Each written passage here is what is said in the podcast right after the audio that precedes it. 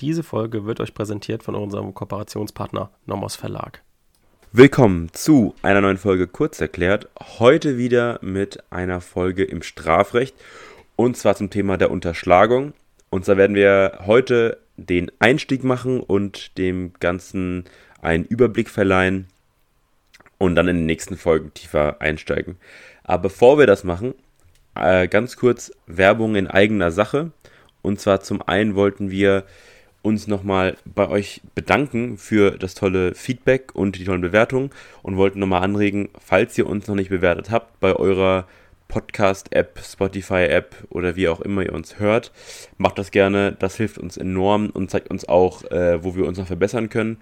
Und ihr könnt uns natürlich auch über unseren Instagram-Kanal kurz.erklärt erreichen, wo ihr uns auch nochmal Anregungen geben könnt oder Feedback.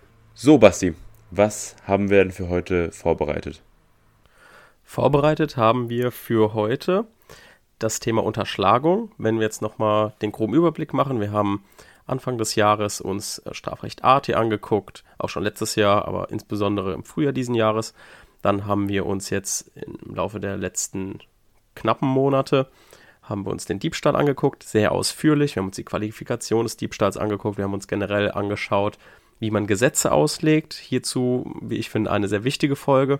Wer die nochmal hören will, ich glaube, das war letzte oder vorletzte Folge. Da haben wir uns in einem kleinen Exkurs, ich glaube, das war in der vorletzten Folge, genau, da haben wir uns in einem kleinen Exkurs Auslegung von Gesetzen angeschaut. Also wir haben geguckt, okay, wenn wir ein unbekanntes Gesetz in der Klausur kriegen, wie arbeiten wir damit? Also wie ist ein Gesetz aufgebaut? Wo stehen wichtige Begriffe? Ähm, wie ist, wie ist die teleologische Auslegung? Was ist die wichtigste Auslegung? Wo beginnen wir mit der Auslegung? Nämlich mit dem Wortlaut. Wortlaut ist mal Beginn der Auslegung, darf aber nie das Ende der Auslegung sein und so weiter. Das haben wir uns alles angeschaut. Insbesondere für die ersten Semester finde ich das sehr wichtig, dass man das einfach beherrscht, versucht wenigstens zu verstehen. Man kann es wahrscheinlich einfach noch nicht gut anwenden. Das ist ganz klar. Das geht jedem so. Das ging auch mir so am Anfang des Studiums. Man hat die Begriffe und Auslegung, weiß aber nicht genau, wie man damit umgeht. Das ist aber eine äh, reine Routine. Jeder kann das lernen. Deswegen am besten schon immer früh wieder vor Augen rufen, wenn wir eine Norm haben. Auch mal in der Klausur, wenn man nicht weiter weiß, nimmt man die Norm einfach und legt die anhand der Auslegungsmethoden aus. Es kommt immer gut an, das kann ich euch versprechen, auch wenn die Lösung eine andere ist und ihr so argumentiert mit, dieser, mit diesen Auslegungsmethoden, dann kriegt ihr auf jeden Fall gute Punkte. Das ist auf jeden Fall so egal, wie eure, eure Lösung am Ende des Falles auch sein mag. Also vertraut einfach ein bisschen auf euer Gefühl, nehmt die Auslegungsmethoden und versucht es einfach mal. Genau, das nochmal als kleine, als kleine Rückschau auf die letzten Folgen. Jetzt fangen wir mit der Unterschlagung an. Heute also in einer, einer knappen Folge. Wir gucken uns das alles nur im Überblick an, versuchen uns wieder, wie wir es eigentlich immer auch beim Diebstahl vorher gemacht haben, auch da in den einzelnen Qualifikationen auch. Wir haben uns vor Augen geführt, warum ist denn jetzt damals der Diebstahl, jetzt die Unterschlagung strafbar? Was steht dahinter? Und wenn wir uns nochmal vor Augen führen, wo, wozu ist denn diese Frage wichtig? Warum müssen wir das vorab klären oder warum ist es einfach interessant, das zu wissen? Das ist einfach interessant zu wissen, weil wir es für die teleologische Auslegung brauchen, also die Auslegung nach Sinn und Zweck. Denn wenn wir nicht mehr weiter wissen, wenn wir zum Beispiel nicht wissen, okay, ist das Verhalten, das ist jetzt so ein, so ein strittiges Verhalten, eine strittige Tathandlung, wird das jetzt als Unterschlagung bestraft oder nicht, dann können wir anhand unseres Hintergrundwissens, anhand des Verständnisses, anhand des Sinn und Zwecks ähm, diese Handlung so auslegen und gucken, okay, wollte der Gesetzgeber genau diese Tathandlung im Sinne dieses Gesetzes bestrafen.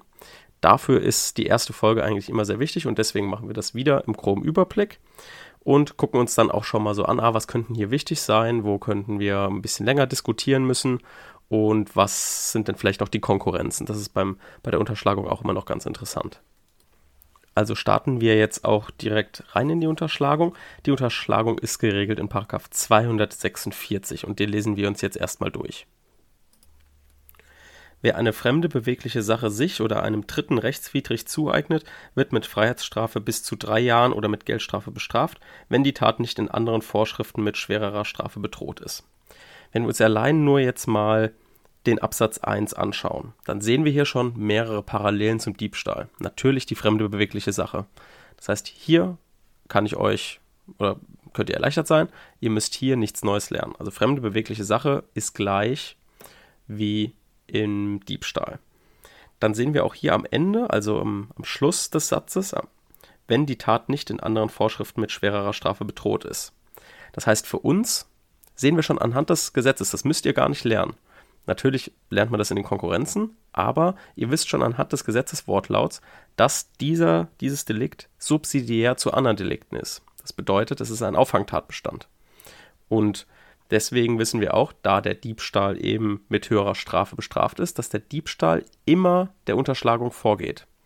Das heißt, als Klausurtipp für euch, ihr prüft niemals 246 zuerst. Also niemals die Unterschlagung zuerst prüfen, und dann zum Diebstahl kommen. Weil wenn ihr die Probleme, die ihr logischerweise bei der fremdenbeweglichen Sache genau wie im Diebstahl auch in der Unterschlagung haben werdet, wenn ihr die jetzt im Rahmen der Unterschlagung zuerst prüfen werdet, wird euch jeder Korrektor an den Rand schreiben, wenn dann danach der Diebstahl auch durchgeht, ist doch eh subsidiär, lass es doch einfach weg.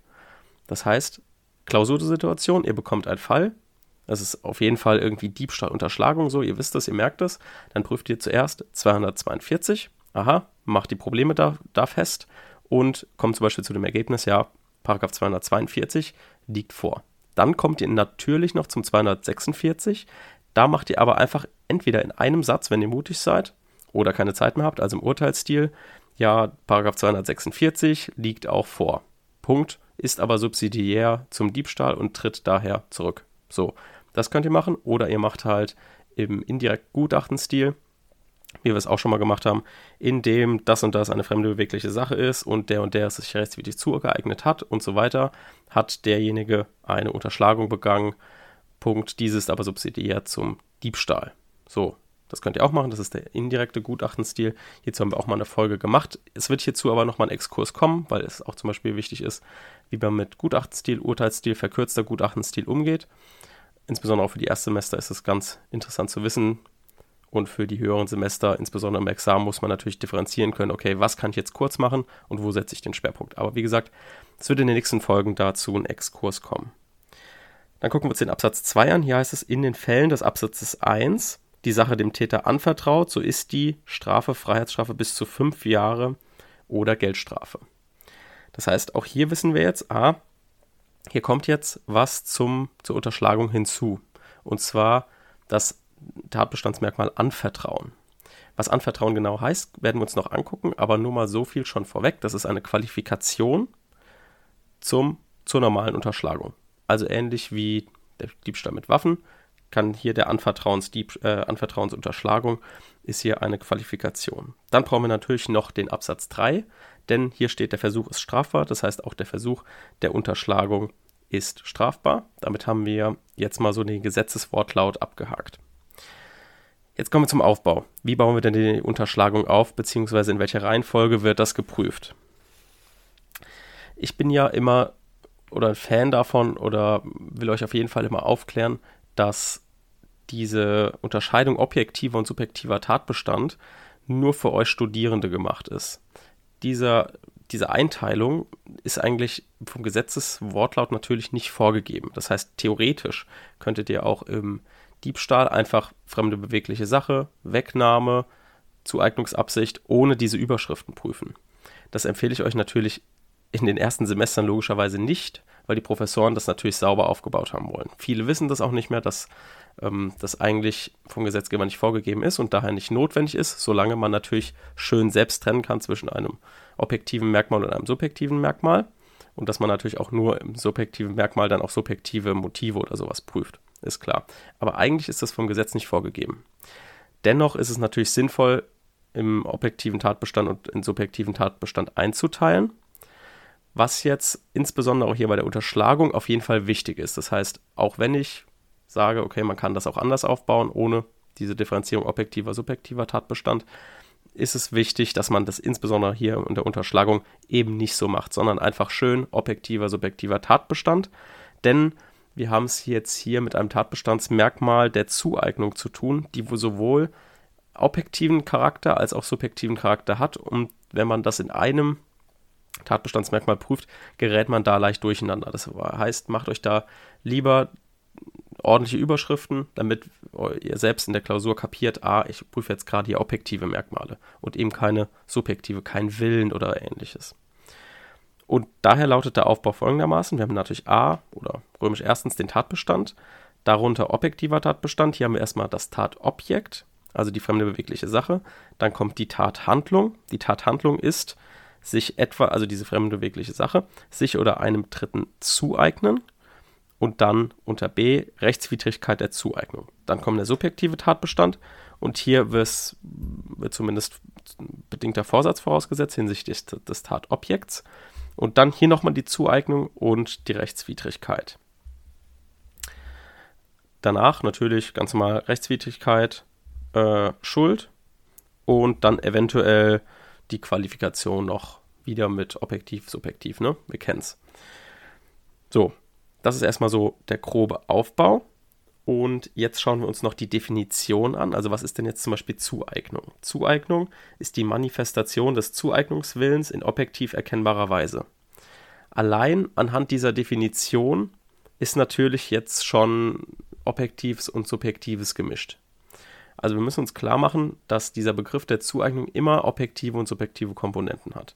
Im objektiven Bereich prüfen wir jetzt einfach nur, prüfen wir jetzt nur, ob ein objektiver Dritter aus dem Verhalten des Täters etwas herauslesen kann. Das heißt, wir begeben uns in die objektive Sicht eines Betrachters von der Seite.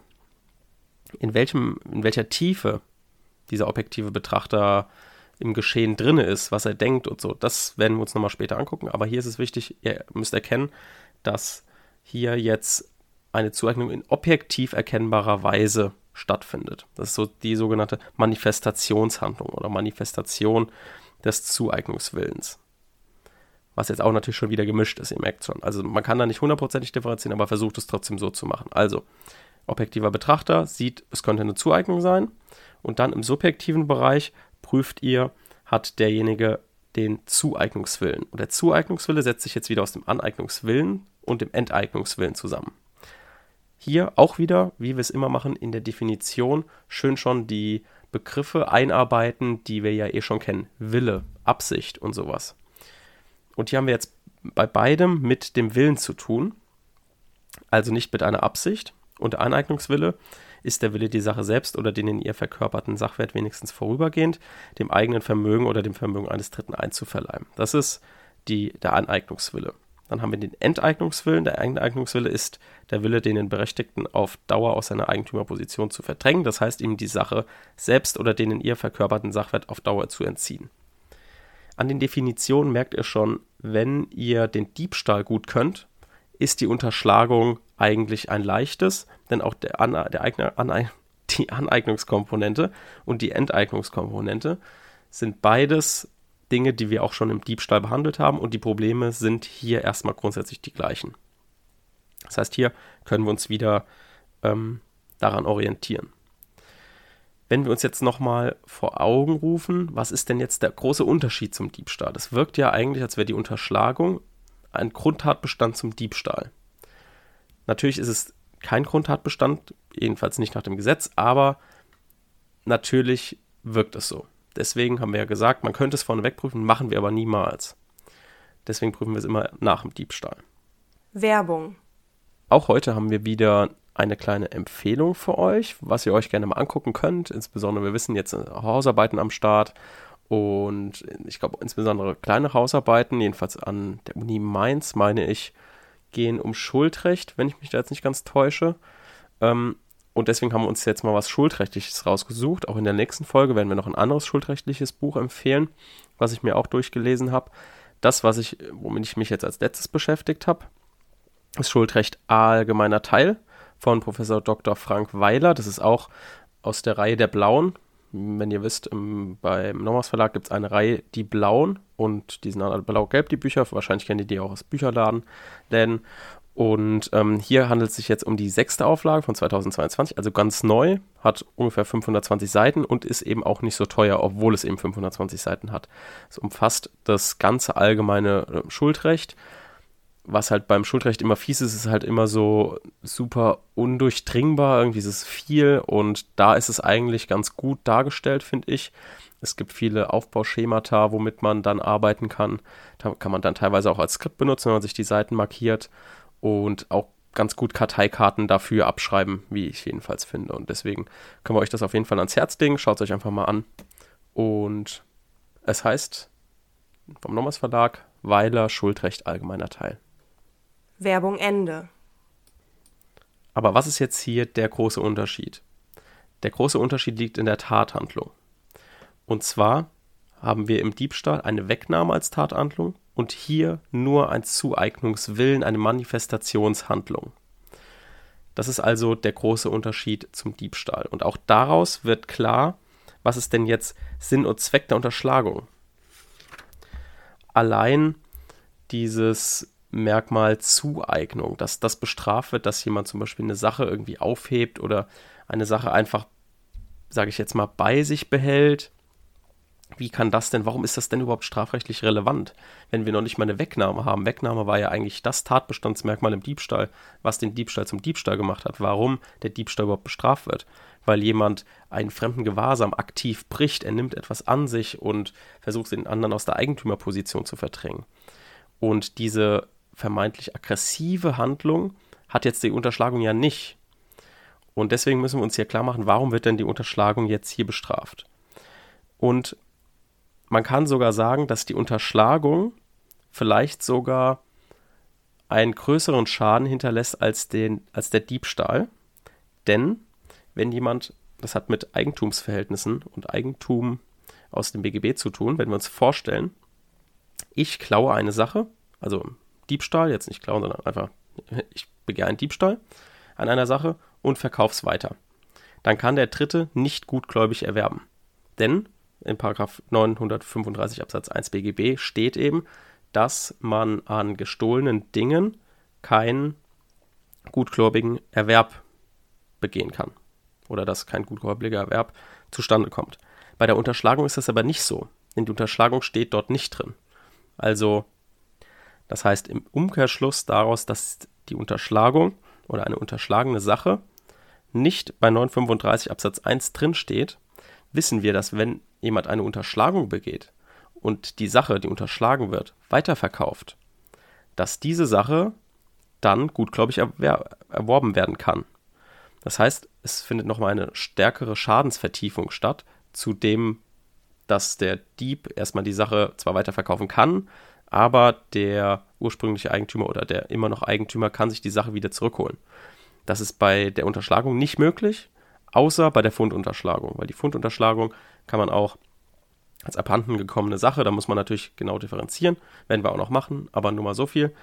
Da die Unterschlagung, eine unterschlagene Sache, die kann gutgläubig erworben werden, grundsätzlich, und die gestohlene Sache eben nicht. Deswegen ist die Unterschlagung strafbar und deswegen ist die auch wichtig zu prüfen und die dürft ihr auch nicht vergessen. Das heißt, wir merken uns, das Unterschlagungsdelikt darf nicht unterschätzt werden. Jetzt ist noch vielleicht Einfach so als Hintergrundwissen ganz interessant. Wie gesagt, es gibt diesen Qualifikationstatbestand, veruntreute Unterschlagung und der Paragraph 247, also der Haus- und Familiendiebstahl, der eines Antrags bedarf, der es findet auch genauso Anwendung wie auf den Diebstahl, genauso wie der 248a. Das heißt, hier ähm, sind allein auf der, aufgrund der Systematik des Gesetzes, weil es hinter, dem, hinter der Unterschlagung steht, ist äh, diese Anträge, sind die auch bei der Unterschlagung notwendig. Das war jetzt ein Rundumschlag um die Unterschlagung. Ich hoffe, es hat euch gefallen, hilft euch weiter. In der nächsten Folge werden wir dann vertiefter mit dem ersten richtigen Teil oder mit dem zweiten Teil der Unterschlagung richtig anfangen. Und bis dahin, tschüss. Tschüss.